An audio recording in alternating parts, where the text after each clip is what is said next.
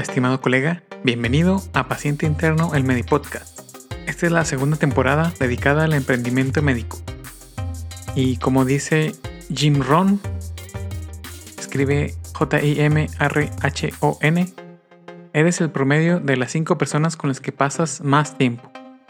Mientras más creces, más selectivo deberías de ser con quien te relacionas. Y de cierta forma lo vas aprendiendo de forma empírica. De seguro has notado que algún amigo de la infancia se va alejando así de tus intereses, visiones y aspiraciones.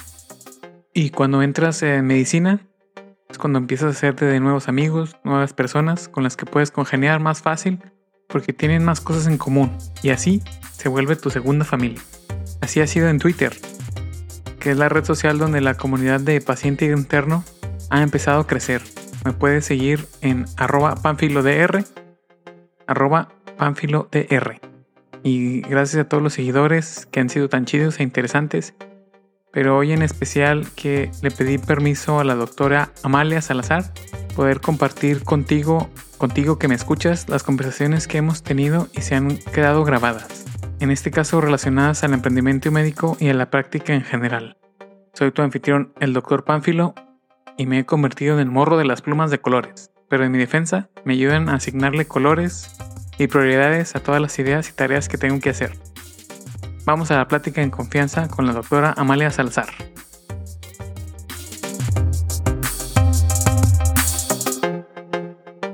Yo creo que, pues, no sé.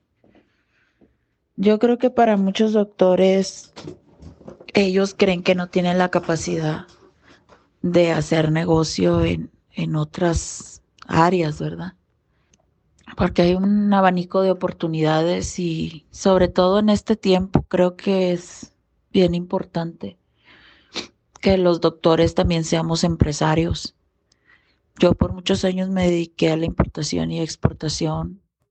Claro, no como ahorita que es ya menos, ¿verdad? Y al transporte.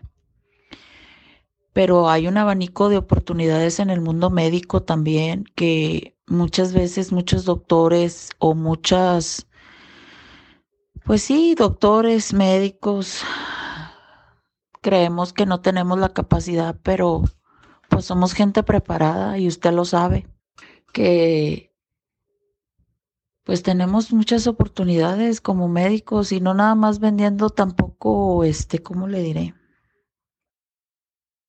En esa, en esa área, porque creemos, no, es que como yo soy médico, pues me voy a dedicar a eso. O no tenemos, este, no abrimos mucho más la mente, ¿no? Y yo, pues sí, vengo de gente empresaria donde pues sí, he tenido oportunidades, gracias a Dios, y sí, pues me ha dado un panorama más grande, ¿no? Ahora pensamos que tener un consultorio es lo máximo y sabemos que no lo, no lo es. Porque pues todos podemos tener un consultorio, pero pues también podemos, también tenemos que invertir. Y también tener un consultorio dentro de un, de un hospital, pues nos, nos también nos, nos ocasiona más, más inversión, claro, nos, nos, nos uh, tenemos más prestigio, entre comillas, ¿verdad? El problema aquí es que los doctores luchamos por eso y no vemos otras oportunidades de, de trabajo. Y esa es una gran, una gran verdad. Porque podemos tener restaurantes, podemos ser empresarios de es que no sé nada del medio de transporte. Pues no, pero pues vas a aprender, o sea, o no sé nada de hotelería, o no sé nada de esto. No, pero tienes el dinero y no lo puedes tener ahí nada más guardado. O sea, hay una infinidad de, es como, como yo conozco un pediatra. Él me dice nada más que sabe de pediatría. Ok. Dice, quiero poner un hospital. Y los doctores siempre pensamos en los hospitales, pero no sabemos cuánta inversión es un hospital realmente. Yo tengo un hijo que tiene un hospital. Es mi hijastro. Él vive en, Australia. Y pues sí, o sea, estamos hablando de millones de, de dólares, ¿no? Pero a veces no queremos entender ese punto, que si nos salimos tantito de eso, ay, voy a perder mi fama, voy a perder, eh, eh, no sé, mi credibilidad como médico. No, puedes, puedes estar en, las en los dos ámbitos. O sea, yo eso lo he combinado. Y a mí, pues, para mí es muy fácil. Y me van a decir muchos doctores, pues sí, porque has estado en ese medio. Pues sí, pero también he tropezado, he perdido a veces todo y he vuelto a empezar. Me da a entender. Entonces, sí hay una gran, ¿cómo le diré? Pues sí, de que los médicos a veces no queremos o podemos tener escuelas también referente a lo médico. Yo tengo muchos estudiantes de medicina eh, que no han, no han este, salido así como siempre les digo, tienes que tener una mente abierta. Si te sale una oportunidad, tienes que hacerla y tienes que lograr y combinar tu carrera con ser empresario. Siempre tienes que empezar en grande. No puedes, no puedes, no puedes decir nada más soy médico y me quedé ahí porque hay una infinidad de oportunidades. Es como ese pediatra, es que no sé hacer otra cosa. ¿No eres cirujano? No, solamente pediatra. ¿Y qué haces con niños? Pues nada más pues nada más tratar a niños. Soy médico pediatra. Por eso, puedes tener un kinder, que ahorita no hay clases. Puedes tener una escuela de rehabilitación para niños. Puedes tener, eh, ¿qué más? Una escuela pública si te gustan los niños. O sea, hay infinidad de cosas, pero no lo queremos hacer. Queremos que otro lo haga para poderlo hacer nosotros. ¿Me doy a entender? Como puedes escuchar, se aprecia que tiene una gran experiencia en el mundo de los negocios y la práctica médica. Suena muy relevante para esta segunda temporada, donde pues Muchos de nosotros batallamos para salir de nuestro mundo de doctor, porque pues la verdad nadie nos enseña, no, tenemos esas habilidades que, que, a veces tenemos que aprender por nuestra cuenta o ya cuando estamos en, en esos retos que tenemos que sobrellevar. Pero ahora estás en el lugar correcto, escuchando este Medipodcast, paciente interno dedicado esta segunda temporada específicamente al emprendimiento médico. Y pues la idea es poder tener por lo menos una mejor idea de cómo son los retos que se van presentando en la vida profesional de nosotros los doctores. En este podcast hecho para ti, espero que encuentres las herramientas necesarias con los episodios que hemos hecho hasta ahora. Y si tienes algún otro reto que te ha detenido un poquito que quieres sobrellevar o solamente platicar, puedes mandarme mensaje directo en Twitter a arroba.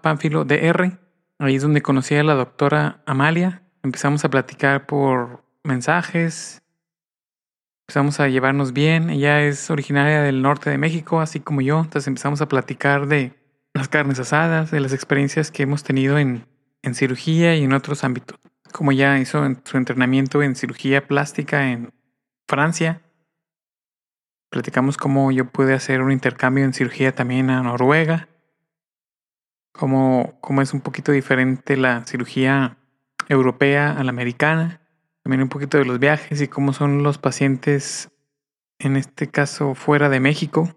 Aquí es donde empezamos a platicar un poquito más de, en este caso, de cómo es la medicina en Estados Unidos. Ambos hemos tenido la oportunidad de estar por aquellos lados y ver cómo, pues la verdad les va mucho mejor a los médicos de allá. Para que se hagan una idea, el el promedio de salario de un médico en Estados Unidos es de 209 mil dólares al año, es decir, en más de 4 millones de pesos al año. Así que, pues, más o menos hagan sus cuentas de la diferencia de un salario promedio en México es de, dice aquí, 25 mil pesos al mes en promedio, algunos más, unos menos.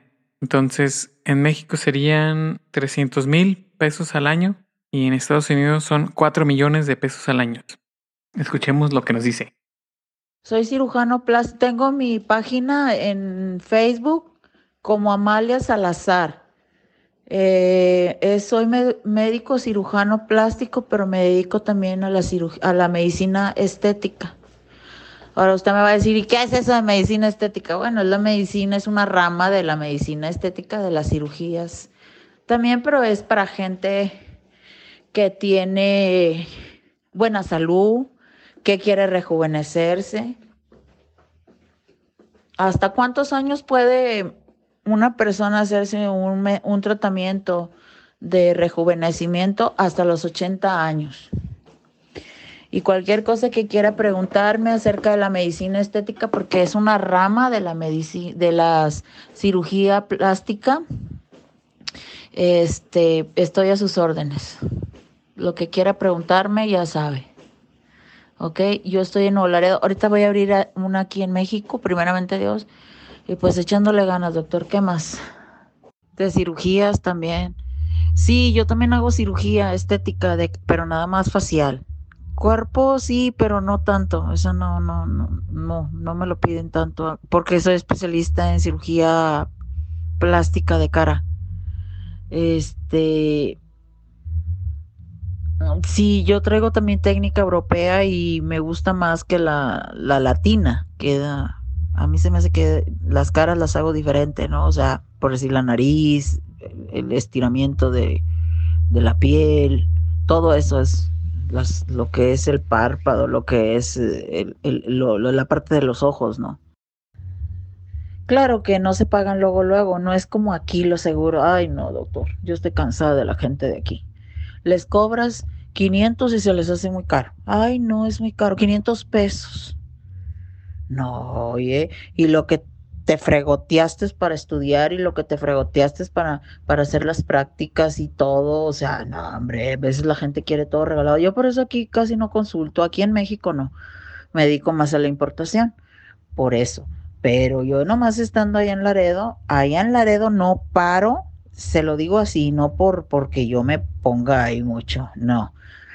No paro hasta veces de las 10, 11 de la mañana hasta las 8, 9 de la noche. Todo el día, nomás me dan una hora para comer, que les digo, es una hora nada más, déjenme comer. Y de verdad, se lo digo, pagan bien pagan bien, no, aquí te regatean y, ay, no, es que fíjese que no te, y con la cara de vienen así como que, ay, no, hay gente que hasta por WhatsApp me pide consulta y les digo, no me dan ganas de ahorcarlos. Ahora una me salió con que había tenido COVID, imagínense, me salió una que había tenido COVID y que le están picando no sé qué, las piernas y que no sé qué, y que un doctor le dijo que usara melatonina. Y yo me quedé así como que, mm, ¿de qué me está hablando? yo me reí, ¿no? Le dije, no, disculpe, le dije, pues eso no, no, no implica nada, le dije, o sea, eso ni es para eso pero bueno, si te dijo el doctor, ¿verdad? Dijo, ay, doctora, ¿me podría dar? No, le dije yo, no, mira, tú, si ya está prescrito eso, pues tómatelo. y yo me estaba riendo, ¿no? Porque dije yo, ay, cabrón, y ¿cómo que eso? Pues si eso es para otra cosa. si todo eso implica, pues usted sabe, ¿no? y a veces dices, la gente a veces todo lo quiere regalado y, a veces a mí me hablan como para consultarme, digo, ay, no, qué flojera. No, mañana les digo, ya se me olvida, les digo, ay, se me olvidó hablarles, porque no te va, no te van a dar nada, o sea, ellos quieren y, y, quieren gratis y luego muchas veces, ah, si son familia, ay, me puedes consultar y yo, ay, no puede ser. Oye, ¿puedes dar un tip de belleza? Oye, ¿puedes decirme, puedes hablar de esto? Y yo como que, ¿what? Pero no les doy todo, o sea, no les digo nada, pura palabras. Y así, o sea, ya sabe cómo, ¿no? Mi clínica se llama Médico Estético Spa. Este, cuídese mucho. Le mando un fuerte abrazo. Y bueno, aquí les voy a dejar sus links para que puedan ir a seguirla. Es una de las personas más fregonas que he platicado en Twitter. Y ya sabes, aquí hacemos lo que lo que el oyente pida. Si quieres que platiquemos más con la doctora Amalia, puedes dejarme tu, comentario aquí abajo en las descripciones. Hay muchas cosas que dejé fuera, pero si quieres saber más, házmelo saber aquí abajo en la descripción, en los comentarios. O en arroba panfilodr en el Twitter, que es ahí donde pues conocí a la doctora. Es ahí donde ha ganado más tracción la comunidad. Espero que sus palabras puedan pues hace algo de resonancia en tu práctica, lo que has podido vivir. Porque creo que a todo el mundo nos ha pasado algo muy similar. Si te pareció útil o interesante o chistoso, compártelo con alguien que crees que pueda servirle y nos vemos en el próximo episodio. Bye.